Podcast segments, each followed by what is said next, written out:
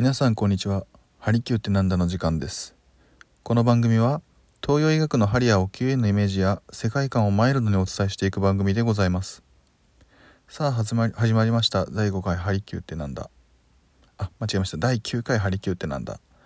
今週はですね梅雨の時期の体調不良についてお話しします。まあ、この時期は連日雨が続いて嫌な天気ですよね。ジメジメしていて体調崩す人も多いです。今回は梅雨の時期に起こる体調不良について原因を追求するとともに注意すべき3つのことをお伝えします、えー、まず梅雨といったらまあ湿気ですよね。そう。体調不良の原因は湿気なんです。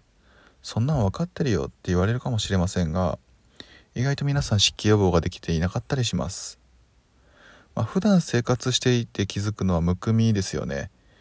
要は体の中に水が溜まってむくんでしまっているということです。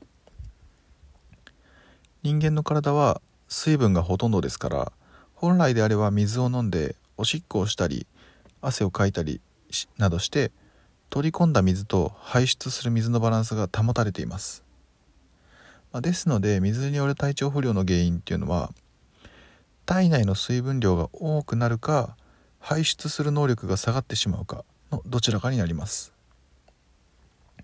ここでポイントなのが排出する能力です。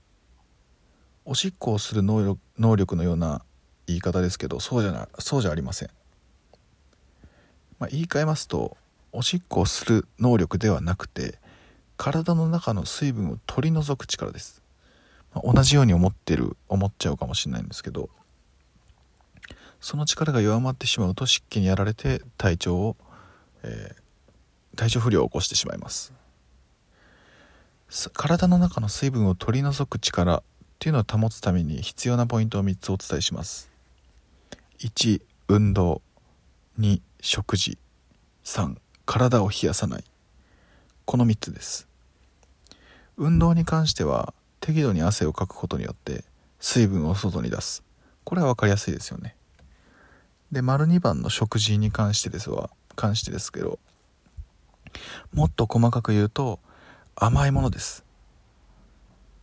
甘いものっていうのは水分を取り込んだり内臓の水分の代謝を代謝の機能を悪くしたりします。適度に食べるなら大丈夫ですけど溜めすぎてしまうのは避けた方がよろしいです。また水分補給にもきちんとした方法があります。梅雨といっても暑い時期ですから喉が渇きますよね。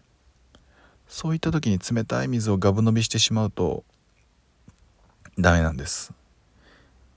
体が一度に体内に取り込める水分量っていうのは決まっているのでガブ飲みした時には取り込みきれなかった水分っていうのは胃に溜まってしまうんですね。そうするとあの逆に体の水分量を増やしてしまいます。で3つ目の体を冷やさない。これは水分代謝にとって重要なのは消化器系の健康状態ですね。要は消化器系が頑張ると水分代謝が良くなると。胃や脾臓っていうのを冷やしてしまうと働きが低下してしまうので冷たいものをガブ飲みしてお腹を冷やしたりするとむくんでしまいます。